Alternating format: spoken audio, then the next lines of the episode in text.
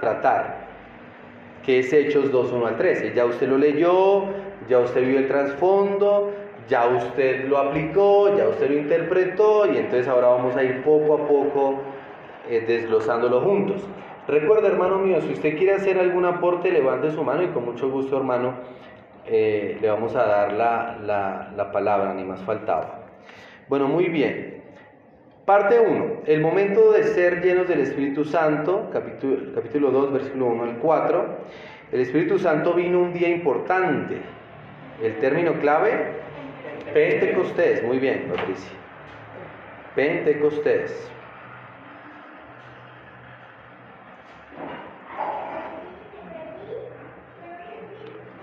Dice allí, significa quincuagésimo y se refiere a la semana, a la fiesta de semanas o de las primicias de la ciega mandadas en el Antiguo Testamento. Muy bien, Pentecostés. Esta es una palabra que, resaltó en el, estudio y es una palabra, hermano, eh, o es una fiesta muy importante porque como le dije, hermano, Cristo eh, cumplió o marcó la diferencia ah, en, en muchas o casi todas de ellas, o todas, ¿verdad? Ahorita que pienso son todas, ¿verdad? Y cada una de ellas, hermano, hermano tiene un simbolismo. Eh, se, celebraban algo en referencia a Egipto, su liberación. Cristo ese día celebraba la liberación del pecado, ¿verdad? Eh, en Pentecostés entonces allá en el monte Sinaí, ¿verdad? Celebraban esa entrega de las leyes. Acá entonces celebrábamos eh, la venida del, del poder del Espíritu Santo y como hermano ese mensaje ahora es de libertad, ¿verdad? Porque la ley muestra el pecado y no trae salvación, ¿verdad? Mas sí Cristo. Bueno, muy bien. Eh, también otra frase, hermano, y vamos a leer poco a poco allí. Cuando, Hechos 2.1, cuando llegó el día de Pentecostés, estaban todos unánimes juntos. Fíjese, hermano, qué importante es el, eh, la unidad. Y aquí lo va a ilustrar de la siguiente forma, hermano. Se ha fijado en un lago totalmente eh, eh, quieto, ¿verdad? ¿Qué pasa si usted arroja con mucha, mucha fuerza una roca en la mitad de ese lago? Pues el impacto inicial no se va a notar mucho, ¿verdad? Pero luego, ¿qué se van a crear? Olas, bueno, ondas, porque pues para que sea una ola tiene que mejor dicho, ¿verdad? Ondas que van a llegar a la orilla. Ese mismo efecto fue creado por la iglesia primitiva, en donde ellos estaban todos unánimes juntos, descendió el poder del Espíritu Santo y entonces empezó a crearse ese efecto dominó, ¿verdad? O esas pequeñas ondas u olas en donde se empezó a esparcir el Evangelio, en donde la iglesia empezó a ser productiva. Pero todo empezó, hermano, hermano Jorge lo decía, todo empezó allí, hermano, estaban todos unánimes juntos. Pueden estar todos, podemos estar todos, pero no unánimes. ¿verdad? Podemos estar unánimes juntos, pero no todos. Esas tres palabras, hermano, son bastante interesantes, ¿verdad? Porque se complementan, se complementan. Estaban todos, estaban unánimes y estaban juntos también. Y de repente vino del cielo un estruendo como de un viento recio que soplaba, el cual llenó toda la casa donde estaban todos. Y esto, este, estoy en su material, la parte punto B. El Espíritu Santo llenó la casa. Vino un gran estruendo. Observe que Lucas compara el sonido a un viento recio. La palabra, la palabra clave es recio y se refiere a algo violento o fuerte. Yo no sé si ustedes han visto en algunas películas cuando pasa un huracán o algo así que entra el viento así todo el mundo como que se mueve. Algo así me imagino pasó. Es decir, hermano, era evidente la señal. Punto 2. Vino con una señal visible. El versículo 3 dice, y se les aparecieron lenguas repartidas. Ahí la palabra es repartida, la palabra clave es repartidas. Punto 2. Significa lo que está dividido o partido refiriéndose a la distribución de las lenguas. La palabra clave aparecieron, luego desaparecieron, se refiere a algo que se puede ver o percibir, algo observable, tal como Lucas comparó el sonido de un viento recio, así comparó la señal visible del fuego. Fíjese hermano cómo la palabra aparecieron está en voz pasiva. Eso más adelante tal vez vamos a verlo un poquito más en detalle, lo de activo y pasivo, porque es muy importante, muy, muy importante. Pero básicamente, hermanos, la palabra aparecieron está en voz pasiva, que significa que las lenguas no aparecieron por sí solas, sino que una fuerza externa las hizo aparecer, es decir, Dios. O sea, ese, ese, ah, esa señal de las lenguas fue eh, eh, voz pasiva, es decir, Dios mismo las envió para que fuera visible. Mire hermano, recuerde Mateo 28, Cristo había compartido con ellos 40 días y estaba a punto de ascender. Y dice allí que todos estaban adorando, pero algunos dudaban, ¿verdad? Y yo, y yo no sé, tal vez si nosotros hubiéramos estado allí, hasta también hubiéramos dudado, ¿verdad? ¿Cómo Cristo se va a ir y que va a venir el Espíritu Santo? ¿Y cómo vamos a saber que realmente vino el Espíritu Santo? Pues ellos realmente sí sabían que había venido el Espíritu Santo. O sea, yo creo hermano que esto se, se, dio tan, tan visiblemente, tan indudablemente hermano, para ayudar a la incredulidad de ellos.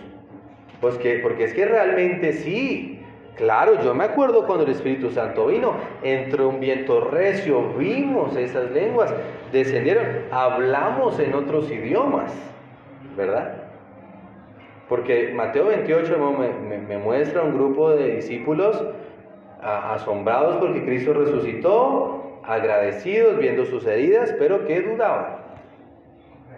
Pero que usted va a ver, hermano, un grupo de creyentes después de este momento, Hechos 2, 1 al 13, unos creyentes, hermano, valientes, que morían por Cristo, que no tienen otra meta. ¿Por qué? Fue evidente la venida del Espíritu Santo para ayudar a su incredulidad. Así que vino eh, recio, el sonido llenó toda la casa donde estaban sentados los creyentes. Así todos sabían lo que había ocurrido. Ah, bueno, muy bien. Eh, sigue allí diciendo, hermano, punto C, el Espíritu Santo llenó a los creyentes. Llenó a los creyentes. La palabra clave allí, hermano, eh, en el punto, vamos a leer Hechos 2.4, hermano Bernice, por favor, léelo. Todos fueron llenos del Espíritu Santo y comenzaron a hablar en otras lenguas según el Espíritu les daba que hablar. Perdón. La palabra clave cuál es? Llenos. Llenos. Llenos. Una palabra repetida de dos dos significa traer algo a una condición que no deja más espacio. La palabra clave, lenguas, es una palabra repetida de 2 y 3 y se refiere a lenguas conocidas tal como se afirman en 2, 6 y 8. La palabra clave, que lamento ahí faltó la línea, hermano, perdóneme, es error mío, hablasen, significa pronunciar y declarar algo claramente. Entonces es llenos lenguas y hablasen. Entonces fíjese, hermano, que eh, eh, el, el solo hecho, hermano, de usted entender Hechos 2, 1 al 13, usted va a poder, hermano, enseñarle a alguien qué son las verdaderas lenguas, ¿verdad? Porque primero aquí aparece, hermano, eh, pues varias señales, ¿verdad? O versículos claves. Versículo 6, y hecho este estruendo se juntó la multitud y estaban confusos porque cada uno les oía hablar en su propia lengua. Lo que las otras personas dicen es, eh, cualquier persona habla en lengua angélica, pero eso es para edificación, que no sé qué tipo de edificación, pero para edificación. Pero aquí en Hechos 2 se le está hablando incrédulos, en su propio idioma. Solo que confunde el uso de, la palabra lengua y no idioma, pero es idioma. Porque fíjese, hermano, lo que dice el versículo 11. Cretenses y árabes les oíamos hablar en, nuestra lengua las maravillas de Dios. Entonces, ¿será que los cretenses hablaban lenguas angélicas? No, ellos hablaban su idioma. Entonces, básicamente aquí están diciendo es que cada persona oía hablar a estas personas del vulgo, pescadores, ¿verdad? En muchos idiomas. Y era algo sorprendente, ¿verdad? Entonces es, algo importante, hermano, como le digo, que usted entienda eh, que fueron entonces llenos del Espíritu Santo, la palabra lenguas, que significa idiomas, y hablaron, o sea, pronunciaron y, declararon algo eh, entendible. Sí, hermano Bernice. Eh, el énfasis es muy claro en el sentido de que no, de ninguna manera mencionan lenguas angelicales, no lo mencionan en absoluto, y al contrario sí menciona que todos les oímos hablar en nuestra propia lengua, en nuestro propio idioma, o sea, que queda, pero por demás claro que no eran lenguas angelicales, sino otro idioma. Es muy, es muy claro el pasaje, no, da margen a, error. A error, exactamente. Entonces fíjese hermano cómo en el versículo 3 se le aparecieron lenguas repartidas, versículo 4 fueron llenos del Espíritu Santo y comenzaron a hablar en otra lengua. Entonces fíjese hermano cómo el Espíritu Santo va a causar un efecto en cada creyente, hermano. Y es por eso lo importante y me, gusta eso de causa y efecto. Porque imagínese, hermano, que dijera, y se le repartieron lenguas repartidas y fueron llenos del Espíritu Santo y se volvieron a pescar. ¿Verdad? Sería el efecto incorrecto. Pero el efecto, hermano, que produce el estar lleno del Espíritu Santo es comenzar a hablar, bueno, en este caso de la iglesia primitiva en otras lenguas, pero que hablaban según el Espíritu les daba que hablasen, ¿verdad? Es decir, hermano, una aplicación aquí es que el efecto de una persona que es controlada por el Espíritu Santo es que va a querer hablar de Cristo a otros, confiado en que el Espíritu Santo sea quien lo guíe para llegar a esa persona con el enfoque correcto, con la pregunta correcta, ¿verdad? Porque no todas las personas podemos llegarles, el día que usted muera, ¿dónde va a ir? No, tal vez puede ser con, otro tipo de enfoque, ¿verdad? No, no tan dramático un poquito, ¿verdad? Porque siempre la gente queda como... Y aparte la gente cree que eh, va a morir de 100 años o algo así. Aún nosotros creemos, ¿verdad? Entonces, eh, es justamente esto, hermano. Que el Espíritu Santo esté en nosotros, hermano, porque Él nos va a guiar para hablar correctamente. Entonces, fíjese, hermano, que Pablo, perdón, Pedro habló luego, fíjese en el versículo 14. Entonces Pedro, poniéndose en pie con los once, alzó la voz y les habló diciendo, varones judíos y todos los que habitáis en Jerusalén, esto sea notorio y oíd mis palabras. Usted se imagina un pescador, hermano, ¿verdad? digamos, a, alguien que trabaja, bueno, no, no, quiero nombrar ningún trabajo porque no quiero desprestigiar a alguien aquí, ¿verdad? Pero a alguien que no maneja un lenguaje elocuente, pararse y decir, varones judíos y todos los que habitan en Jerusalén, esto sea notorio y oíd mis palabras. ¿verdad? Tremendo. ¿Qué tienes que decir? Ah, ¿Verdad? Así que me, llama mucho la atención, hermano, cómo ese, esa manifestación del Espíritu Santo, hermano, trazó la dirección, el norte, eh, la ruta de, la iglesia primitiva y la traza hasta hoy, ¿verdad? Esa, línea, esa misión, esa meta que, se trazó, Hechos 2, 1 al 3, hermano, sigue hasta hoy. ¿Y cuál es nuestro trabajo, hermano? Ser testigos hasta lo último de la tierra, confiando que el Espíritu Santo nos dé lo que tenemos que decir. Bueno, muy bien. Parte 2, el propósito de la llenura del Espíritu Santo. Eso está del versículo 5 al 11. Ahora, ¿cuál es la ventaja aquí, hermano? Usted ya leyó Hechos 5 al 11, ¿verdad? En su casa. Y ya lo estudió, por eso es que vamos así. bueno, allí es en donde ah, moraba entonces los judíos, varones piadosos de todas las naciones bajo el cielo. Y hecho este estruendo se juntó la multitud y estaban confusos. Entonces fíjese hermano cómo ese estruendo también llamó la atención de la multitud. No solamente que ellos hablaban en otros idiomas, sino el estruendo, perdón, que provino de esa casa. De esa casita vino un estruendo, vamos todos, ¿verdad? También en chismositos. Entonces vamos todos a ver qué pasó. y entonces resulta que los que salieron hablaban en todos los idiomas presentes. ¿Cómo puede ser posible? Entonces otros, unos intentaban entender y otros, no, ellos están es borrachos, ¿verdad? Esa, esa fue básicamente la, la reacción. Bueno, muy bien, en sus notas entonces dice allá, ah, la palabra clave maravillados o asombrados significa que ellos se preguntaban y estaban sorprendidos por lo que sucedió.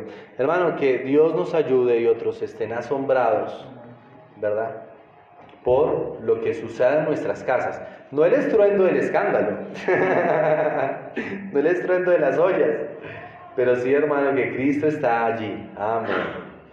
Muy bien, dice allí, B, compartir las maravillas, perdón, las maravillosas obras de Dios. La palabra clave, maravillas, habla de lo que es grande, poderoso y espléndido en cuanto a Dios.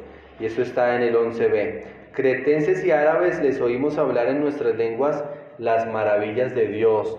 Hermano, que, que sea más común de lo que pensamos que su familia le escuche hablar de las maravillas de Dios. ¿Verdad? Estos cretenses, árabes, egipcios, bueno, todos ellos les oían hablar en su lengua una cosa, hermano, y eran las maravillas de Dios. Qué lindo, ¿verdad? Escuchar en múltiples idiomas, hermano, pero un solo tema, Dios.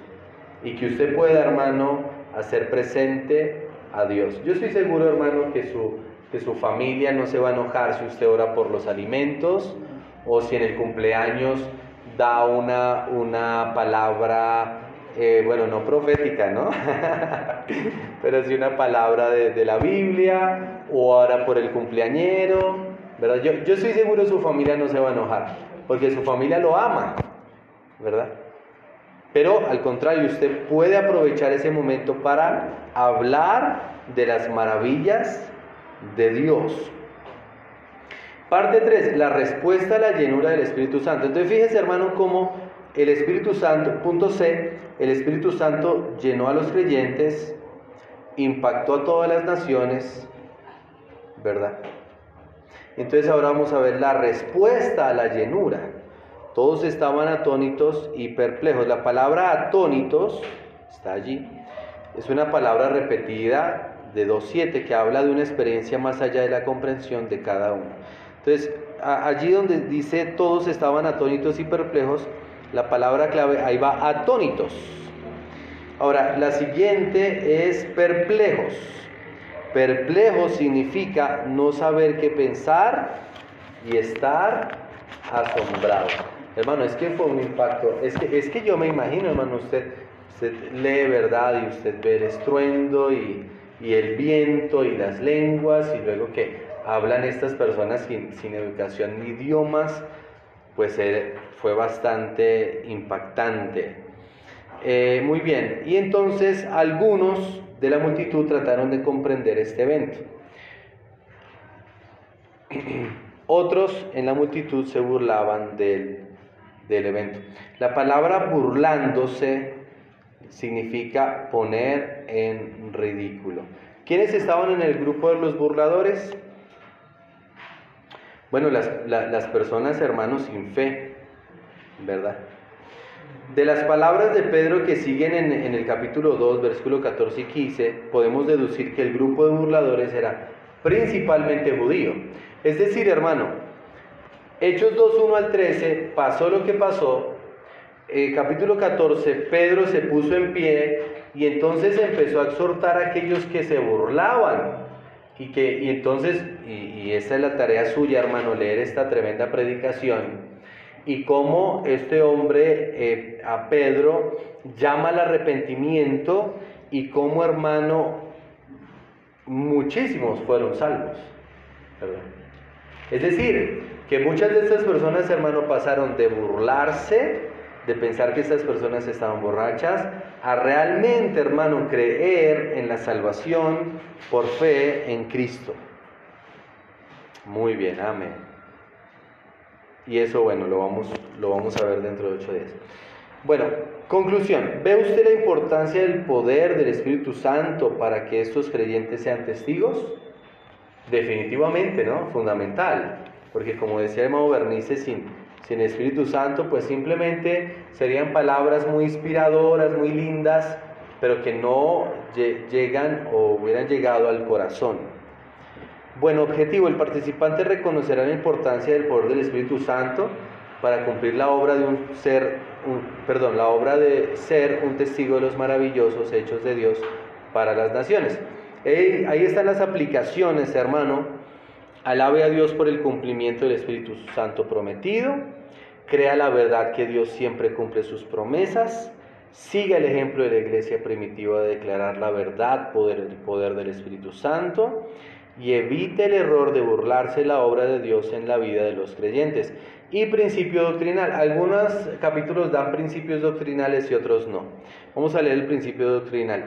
Dios, el Espíritu Santo, es la presencia manifiesta de la deidad convence del pecado, enseña verdades espirituales según la palabra escrita, mora permanentemente en los creyentes y otorga a cada persona la oportunidad de responder con fe a la salvación, mostrando la voluntad de Dios al querer la salvación del hombre y mostrando su responsabilidad personal al tener que responder al llamado de la salvación.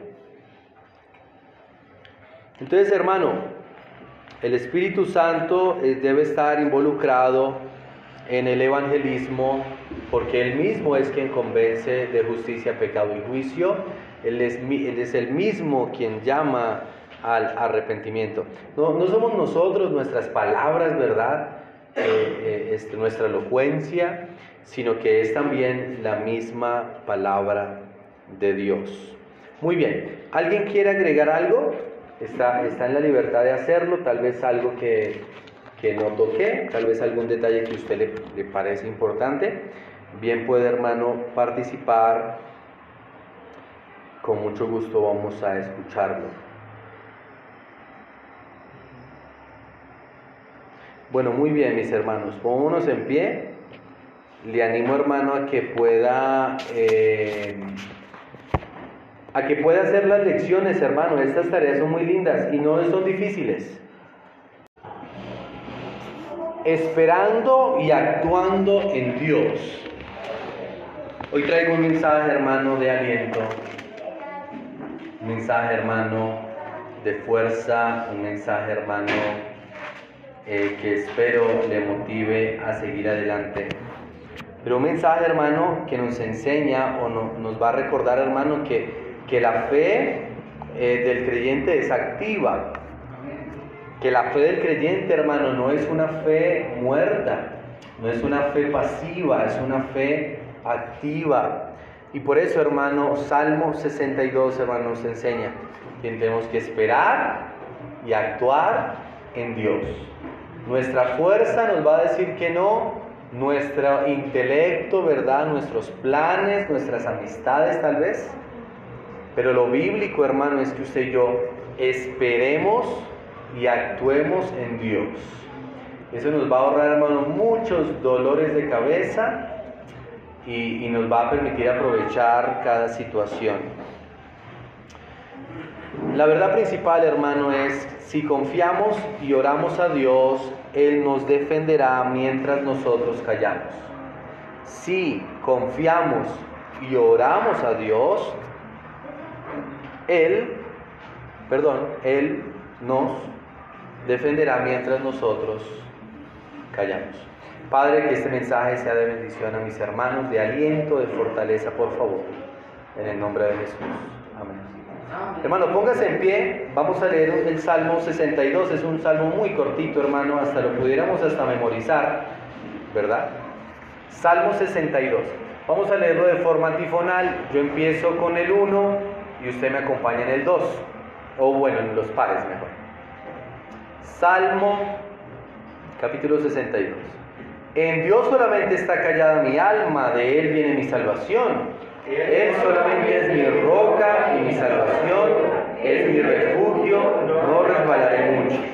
¿Hasta cuándo maquinaréis contra un hombre, tratando todos vosotros de aplastarle como pared desplomada y como cerca derribada?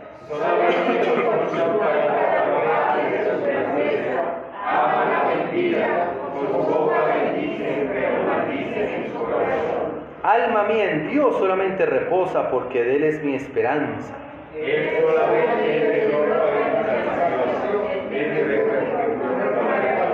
En Dios está mi salvación y mi gloria, en Dios está mi roca fuerte y mi refugio.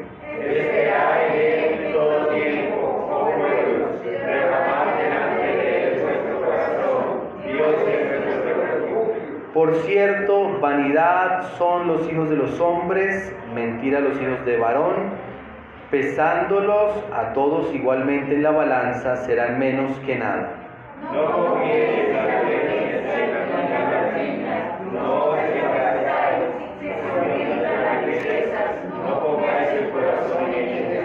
Una vez habló Dios, dos veces he oído esto, que de Dios es el poder.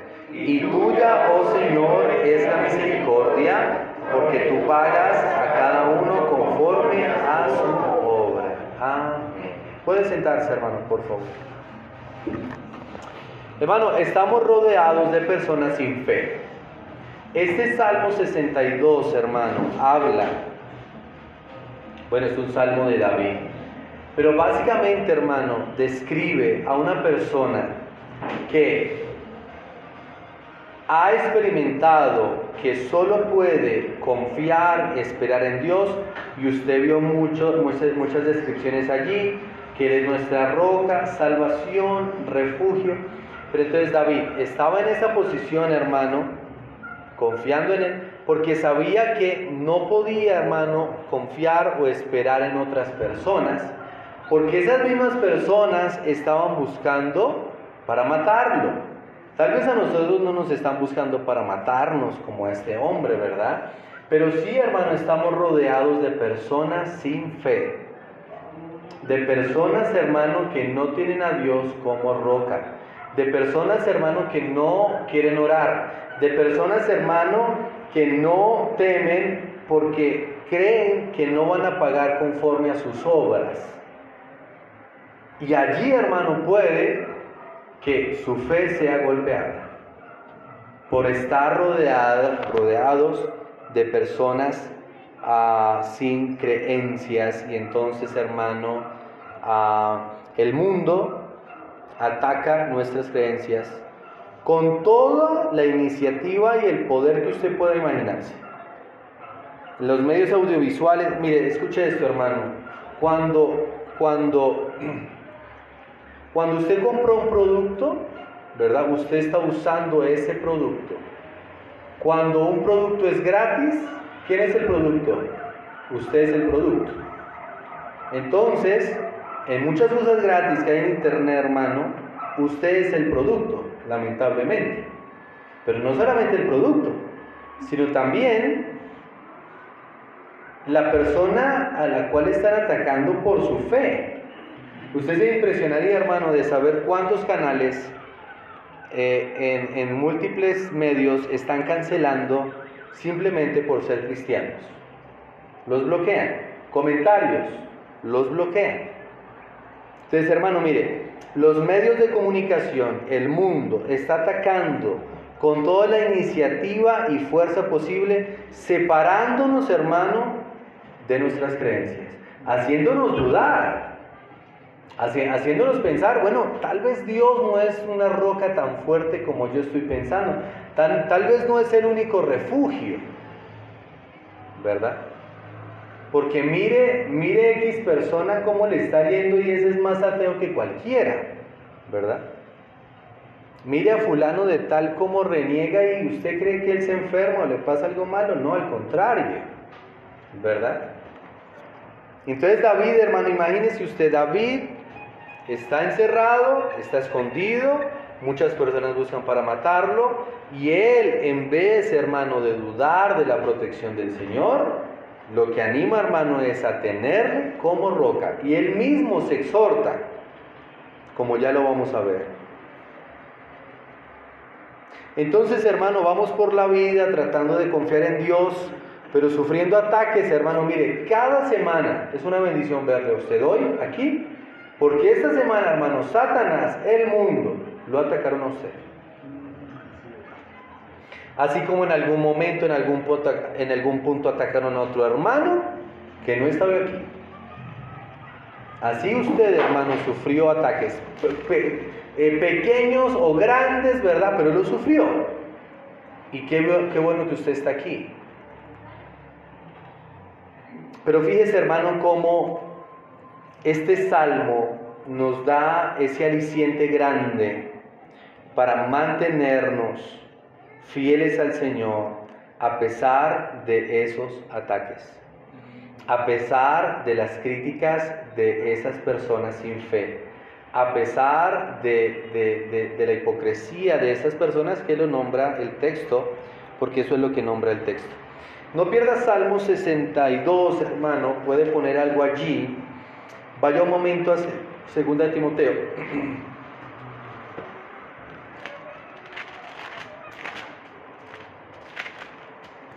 Hermano, gracias por orar por mi salud, estoy mejor. Y le digo la verdad, yo había dejado de toser. Estoy tosiendo aquí. Yo creo que me va a tocar irme a vivir a la mesa. Pero estoy mucho mejor, hermano, gracias a Dios. Segunda Timoteo 1, 12. Por lo cual asimismo padezco esto, pero no me avergüenzo porque yo sé a quién he creído. Y estoy seguro que es poderoso para guardarme depósito para aquel día. Aquel creyente que se deja desanimar por aquellos sin fe, es porque no sabe en quién ha creído. Es porque no está seguro que aquel puede guardar su depósito para aquel día. Hermano, vivimos confiados en quien hemos creído. Amén. Vivimos pensando, hermano, que vale la pena servirle, pero yo, yo no voy a, convencerle de eso, hermano. Dios mismo ya lo ha convencido a usted, mostrándole cada día, hermano, sus misericordias, mostrándole, hermano, cada día su gracia al, al, saber que usted está en la fe. Yo simplemente estoy aquí, hermano, para recordarle, va a sufrir ataques, va a sufrir desánimo, pero Dios tiene que seguir siendo su roca fuerte. Aguante las tentaciones, aguante las pruebas.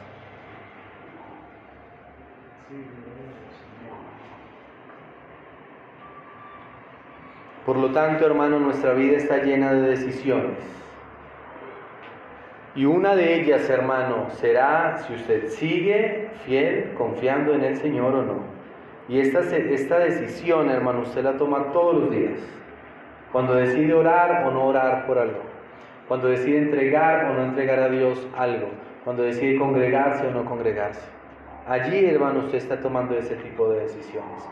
Así que el Salmo 62 Salmo 62 nos da tres razones, ¿verdad? O, tres puntos mejor, porque algunos son razones y otros no. Pero tres puntos, hermano, por los cuales necesitamos confiar en Dios.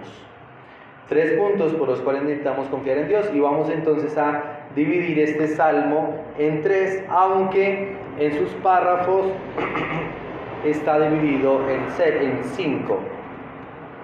En cinco, sí, pero vamos a ir nosotros en tres. Primer punto, hermano, necesitamos confiar en Dios, pues sufriremos ataques. Fíjese bien, hermano, lo que dice aquí. En Dios solamente está callada mi alma, de Él viene mi salvación. Oye, qué forma de empezar, ¿no? Cuando alguien hace esta afirmación, hermano, debe tener una fuente de, de seguridad. Es decir, hermano, no cualquiera afirma esto. O mejor, no cualquiera puede afirmar esto. ¿Verdad? Cualquiera puede leerlo y ya lo afirmó. ¿verdad? Pero quien lo afirma por convicción, hermano, es que tiene esa fuente real de seguridad. Es decir, hermano, es que ya ha pasado por situaciones en donde puede decir, en Dios solamente está callada mi alma. Y es por eso, hermano, que debemos un profundo respeto a aquellos, a aquellos eh, eh, hermanos en la fe que llevan muchos años, ¿verdad? Aquellas canas, en donde han aguantado y de verdad, hermano, han pasado por múltiples situaciones en donde proclaman, hermano, esto mismo. Dos, Él solamente es mi roca y mi salvación, es mi refugio, no resbalaré mucho, ¿verdad? Bueno, nuestra versión dice no resbalaré mucho, vi muchas versiones, hermano, y la mayoría de versiones en el versículo 2 dice, donde jamás seré sacudido. Yo creo que es una mejor versión, ¿verdad? Porque cuando dice aquí, es mi refugio, no, resbalaré mucho, da pie a que pudiera resbalar un poquito. Pero ¿acaso pudiéramos resbalar de, Dios nuestra roca firme y fuerte? No. Por lo tanto, dice, Él solamente, y fíjese hermano, yo quiero que usted se fije en, el solamente, se repite varias veces en el capítulo. Él solamente es mi roca y mi salvación. Hermano, es como, es como aquel náufrago que está en alta mar y ve a lo lejos solo una embarcación. Y entonces entiende que esa embarcación es su salvación. Ese es nuestro Dios. No hay varios dioses, no hay varios refugios, no hay varias rocas, hay una sola. Él solamente es mi roca y mi salvación es mi refugio, no resbalaré jamás, o donde jamás seré sacudido. Pero sacudido por quién? Sacudido por qué? Versículo 3. ¿Hasta cuándo maquinaréis contra un hombre tratando todos vosotros de aplastarle como pared desplomada y como cerca derribada? Solamente consultan para arrojarle de su grandeza, aman la mentira con su boca bendicen, pero maldicen en su corazón. Así que aquí está hablando, hermano, de hombres, personas sin fe. Personas sin fe que, primero, buscan, eh, o, dice allí el 4, solamente consultan para arrojarle de su grandeza, para deshonrar a la persona de fe buscan en dónde avergonzarlo, en dónde deshonrarlo, ¿verdad? Para verlo como alguien derrotado, ¿verdad? Como esa pared desplomada, como ese creyente derrotado. Para mentir sobre nosotros, dice, aman la mentira, también ellos quieren mentir. Y para ser hipócritas con los de la fe, dice allí, con su boca bendicen pero maldicen en su corazón, ¿verdad? La mayoría de personas mal, que están mal, hermano, aceptan que es hasta cierto punto sabio estar cerca del Señor, pero esas mismas personas en su ceguera no quieren acercarse al Señor y al contrario, de una otra forma quieren que usted se aleje del Señor, que no sea tan fanático, pero que no sea tan entregado, que no sea tan exagerado, sino que se pase para este lado, el, lado de los tibios, ¿verdad? Y simplemente quieren verlo así, como querían ver a este hombre, como una pared desplomada y como cerca derribada. Ahora, fíjese que hay una palabra importante allí, capítulo 4 y al final. Si la ve ahí que dice Selah, Selah. Esa palabra Selah, hermano, era el ánimo a hacer una pausa, ¿verdad? Se cree que puede ser una pausa musical, pero también se cree que puede ser una pausa para meditar en lo que acabamos de leer. Entonces vamos a tomar, hermano, 30 segundos para aplicar esa palabra Selah y meditar acerca en Dios solamente está callada mi alma, de Él viene mi salvación él solamente es mi roca y mi salvación, es mi refugio donde jamás seré sacudido, a pesar de que hayan otros hombres sin fe que nos atacan. Medítelo, hermano allí.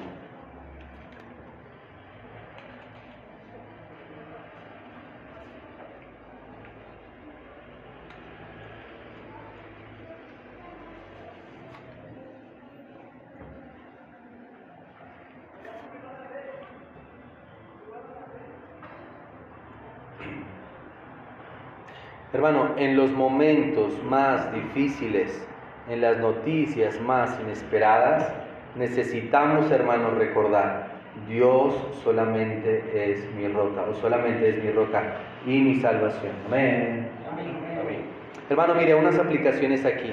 Cuando una persona, eh, cuando eres una persona sin confianza en Dios, buscarás el mal del otro, o al menos el beneficio propio.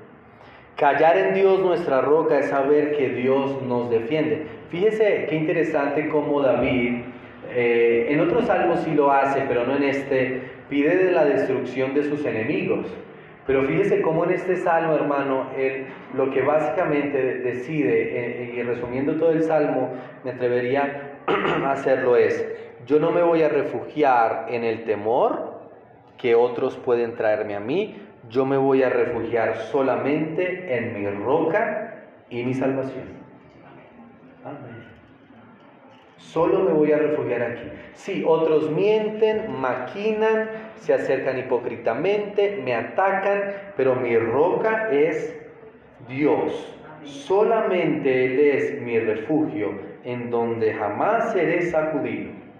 Me encanta esa, esa versión.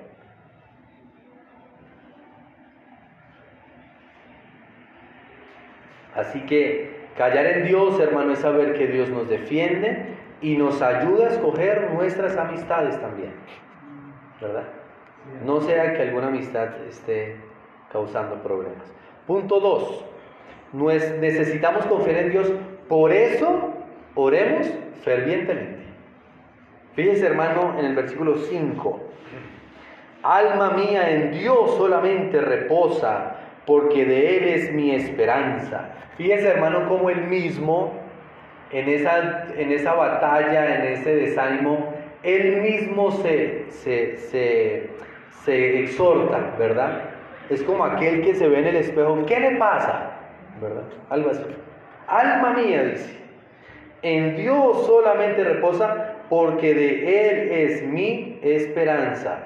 Alguien desesperanzado o mejor alguien que tal vez otros pudieran catalogar como alguien sin esperanza porque estaba acorralado, porque estaba solo, porque lo estaban persiguiendo. Él es, dice, porque de Él es mi esperanza. Él solamente es mi roca y mi salvación, es mi refugio, no resbalaré. ¿Verdad? Fíjese hermano, es una exhortación el mismo eh, hay otra versión, hermano, que dice que todo mi ser espera en silencio delante de Dios. Que todo mi ser espera en silencio delante de Dios. Para palabra clave, hermano, solamente. ¿Se, se fijaron ahí, allí? Como se repite, Él solamente es mi roca y mi salvación. Versículo 7, en Dios está mi salvación y mi gloria. En Dios está mi roca fuerte y mi refugio. En otras palabras, hermano, mi victoria y mi honor provienen solamente de Dios. Y recuerdan que en el versículo 3, en el versículo 4, esos enemigos solamente consultaban para arrojarle de su grandeza. ¿Acaso alguien nos va a poder deshonrar cuando nuestra honra está en nuestro Dios? ¿Acaso alguien nos va, nos va a poder humillar cuando nosotros ya nos hemos humillado ante nuestro Dios? ¿Acaso alguien nos va a poder, hermano, hacer sentir mal cuando nuestro ser, alma, mente están en nuestro Señor? No. Por lo tanto, hermano, nuestra victoria, nuestro honor provienen solamente de Dios. Mi victoria está en Dios, nadie podrá derrotarme, pues, pues Él es mi roca. Y aquí hay una exhortación, hermano. 8. Y es mandato, esperad en Él en todo tiempo, oh pueblos. Derramad delante de vuestro corazón, Dios es nuestro refugio. Vamos a volverlo a leer y luego aplicamos Selah. que es esa, esa, esa pausa en donde yo quiero que usted pueda pensar en el versículo. Esperad en Él en todo tiempo gracia y paz. Derramad delante de Él vuestros corazones. Dios es nuestro refugio. Meditemos en ese texto unos segundos, hermano.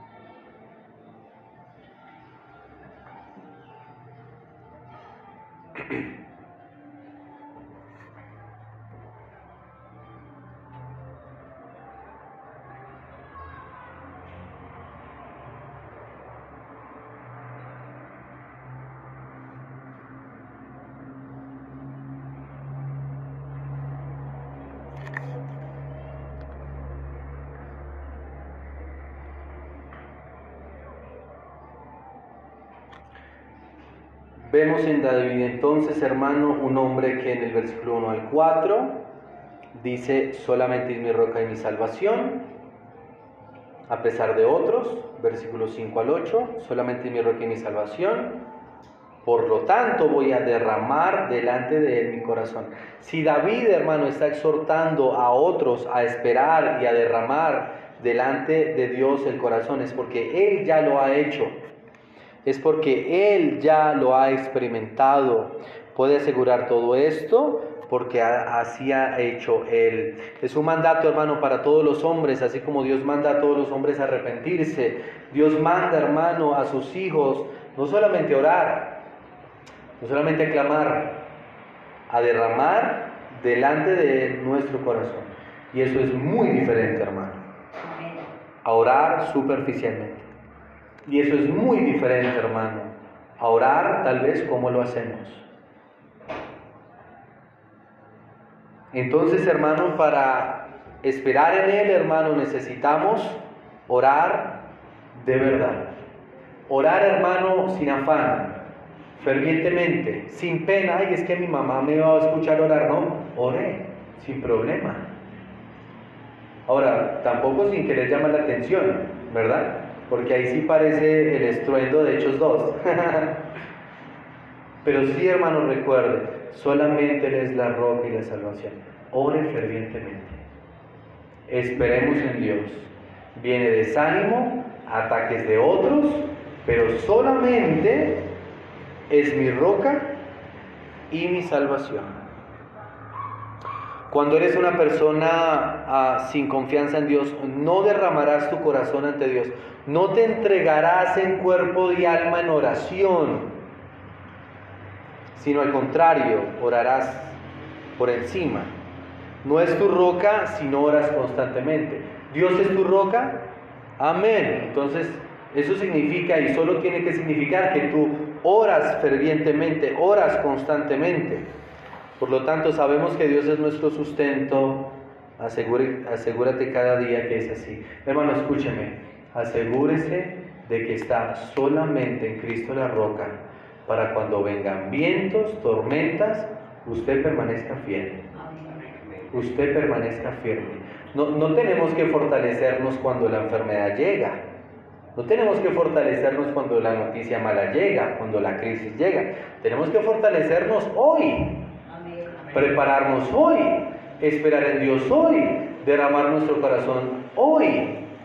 Porque solamente, hermano, Él es nuestra roca y nuestra salvación. Y entonces, hermano, tercer punto, necesitamos confiar en Dios porque Dios juzgará a todos. Versículo 9. Por cierto, vanidad son los hijos de los hombres, mentira los hijos de varón, pesándolos a todos igualmente en la balanza, serán menos que nada. Hermano, quien confía en él mismo terminará siendo nada, ¿verdad? Y el mundo hoy confía, ¿verdad?, más en su estatus político, social, económico, ¿verdad? Pero al final, y según este texto, hermano, cuando se pongan en balanza serán menos que nada. O sea, no podemos, hermano, confiar en lo mismo que confía el mundo. ¿verdad? Porque van a ser como nada. Fíjese allí, hermano, el Salmo 62.10. Tres exhortaciones para los seguidores sin fe. No confíes en la violencia, ni en la rapiña no os envanezcáis. Si se aumentan las riquezas, no pongáis el corazón en ellas. Hermano, eso lo está, diciendo David, que no fue tan rico como Salomón, pero que sin duda era muy rico, ¿verdad? Que sin duda tenía muchas cosas. Este hombre, que tenía un sinnúmero de, de, bienes, da estos tres consejos para aquellos que no temen a Dios, para aquellos que no tienen a Dios como roca. No confíes en la opresión o extorsión, no esperes vanamente en el robo, no pongas tus riquezas en el no pongas tu corazón, perdón, en el aumento de las riquezas. ¿Por qué? Y eh, la razón es versículo 11 y 12. Una vez habló Dios, dos veces he oído esto, que de Dios es el poder y tuya, oh Señor, es la misericordia, porque tú pagas a cada uno conforme a su obra. Así que necesitamos, hermano, vivir no bajo temor, no bajo el desánimo que otros puedan traer, sino tenemos que vivir bajo el poder, versículo 11, y la misericordia de Dios, versículo 12. Amén. Amén. Que si estamos vivos, hermano, poder y misericordia de Dios. Amén. ¿Verdad? Pero eso lo, eso lo vamos a mostrar, hermano, de dos formas, y el texto lo, lo dice así. Lo vamos a mostrar, hermano, de dos formas.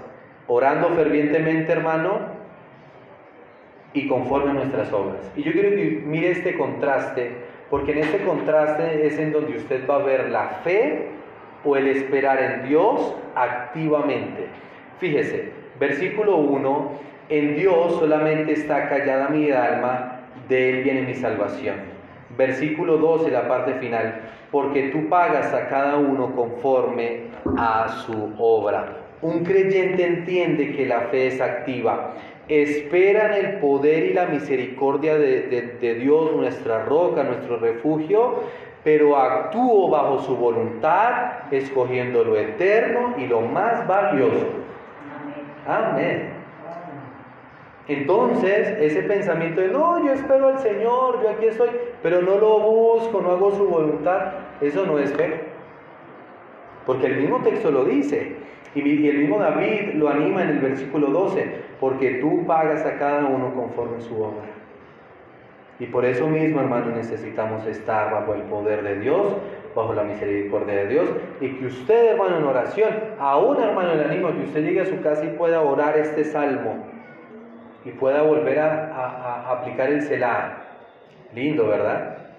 Parar un momento y decirle amén, Señor. Otros me critican, me rechazan, me tratan de engañar. Tú eres mi roca. Oh, sí, Señor, necesitamos orar, derramar nuestro corazón, porque solamente es mi roca y mi salvación. Tengamos, hermano, una fe activa. Mire, el anhelo de mi corazón es que el Espíritu Santo, hermano, se manifieste poderosamente a través de esta iglesia local. Amén, amén. Y eso lo vamos a hacer, hermano, todos unánimes juntos, confiando en el poder del Espíritu Santo, pero entonces también, hermano, teniendo solamente a Dios como nuestra roca y nuestra salvación. Espere en Él, hermano, pero espere activamente, como ya lo vimos. Aguante esos ataques del trabajo, aún en la casa, en el vecindario. Solamente es mi roca. Aguante esa situación de desánimo. Él solamente es mi roca y mi salvación. ¿Cuál es la verdad principal, hermano? Si confiamos y oramos a Dios, Él nos defenderá mientras nosotros callamos. Padre, queremos realmente esperar en ti. Hermano, oren donde está. Tome un tiempo de oración, hermano.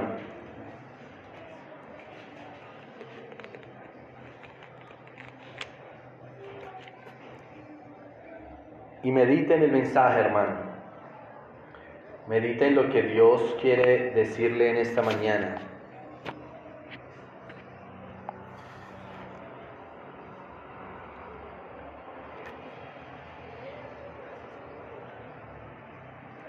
En Dios solamente está callada mi alma, de Él viene mi salvación. Él solamente es mi roca y mi salvación. Es mi refugio, no resbalaré mucho. ¿Hasta cuándo maquinaréis contra un hombre tratando todos vosotros de aplastarle como pared desplomada y como cerca derribada? Solamente consultan para arrojarle de su grandeza, aman la mentira, con su boca bendicen, pero maldicen en su corazón. Alma mía, en Dios solamente reposa, porque de Él es mi esperanza. Él solamente es mi roca y mi salvación, es mi refugio, no resbalaré. En Dios está mi salvación y mi gloria, en Dios está mi roca fuerte y mi refugio. Esperad en Él en todo tiempo, pueblos. Derramad delante de Él vuestros corazones. Dios es nuestro refugio. Padre, tú eres nuestro refugio. Ayúdanos, Señor, a confirmarlo todos los días, buscar tu rostro, derramar nuestro corazón delante tuyo, Señor, de verdad, abrirlo y, mostrarte todos nuestros pensamientos, deseos, frustraciones, suplicándote, Señor, que nos fortalezcas, que hagas algo especial en cada uno de nosotros, Señor, y que podamos acercarnos mucho más de lo que hemos estado antes a ti. Queremos, Señor, confiar. Queremos, Señor, hacer las cosas bien. Ten misericordia, Padre, por favor, ayúdanos. Te lo suplicamos, Señor. Te lo clamamos en el nombre de Jesús. Amén y amén.